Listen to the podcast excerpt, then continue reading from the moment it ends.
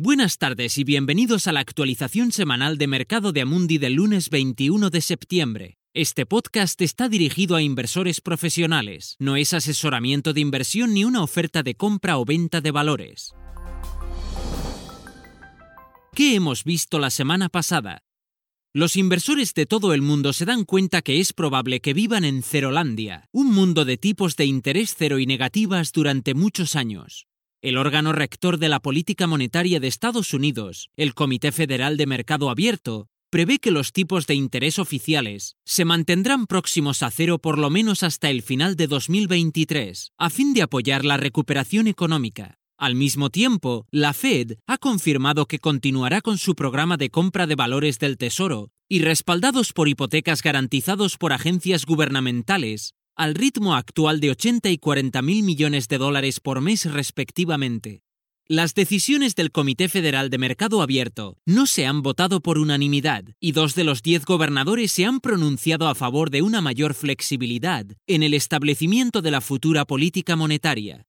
El Comité Federal de Mercado Abierto revisó al alza las previsiones sobre la economía de Estados Unidos, reduciendo la contracción estimada del PIB a menos 3,7%, así como un repunte del crecimiento del 4% en 2021. Además de la reunión de la Fed de la semana pasada, también se celebraron las reuniones del Banco de Inglaterra y del Banco de Japón. El primero dejó los tipos oficiales en el 0,1%, aunque también declaró que no excluye la posibilidad de utilizar tipos negativos en el futuro, tal y como se ha puesto en práctica tanto por el Banco de Japón como por el Banco Central Europeo. Nada de esto fue particularmente sorprendente y los mercados bursátiles mostraron poca reacción, con el índice SIP 500 perdiendo un 0,6% durante la semana y el índice Eurostox 50 bajando alrededor de un 1%. Noticias positivas en los mercados de renta variable emergente, con el índice MSCI Emerging Index subiendo un más 1,53%, gracias al buen comportamiento del mercado chino tras los datos positivos de producción industrial y ventas al por menor. A tener en cuenta esta semana. El enfoque principal será la publicación de los índices preliminares de los gestores de compras de septiembre que cubren la eurozona, Reino Unido y Estados Unidos. Los inversores estarán interesados en ver si la incipiente recuperación de la actividad empresarial que se observa en las principales economías se ha visto amenazada por el reciente aumento de las infecciones de COVID, en particular en toda Europa. Del mismo modo, también estarán alerta ante cualquier reimposición de cierres, mientras los gobiernos tratan de frenar la propagación del virus antes de que llegue el invierno. Esto puede determinar la próxima dirección de los mercados de acciones después del reciente retroceso. El índice MSCI World ha bajado alrededor de un 5% este mes, después de su espectacular subida del 57% desde los mínimos de marzo. Una cosa más. La temporada de Grand Slam de tenis de 2020 vuelve su atención a Europa, ya que el abierto de Francia comienza hoy.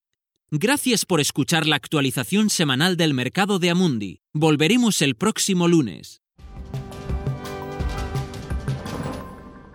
Este material se proporciona solo a clientes profesionales, incluidos los intermediarios financieros, y no está destinado al público. Este material es solo para fines informativos, no es una recomendación, análisis financiero o asesoramiento, y no constituye una solicitud, invitación u oferta de compra o venta de cualquier seguridad o servicios.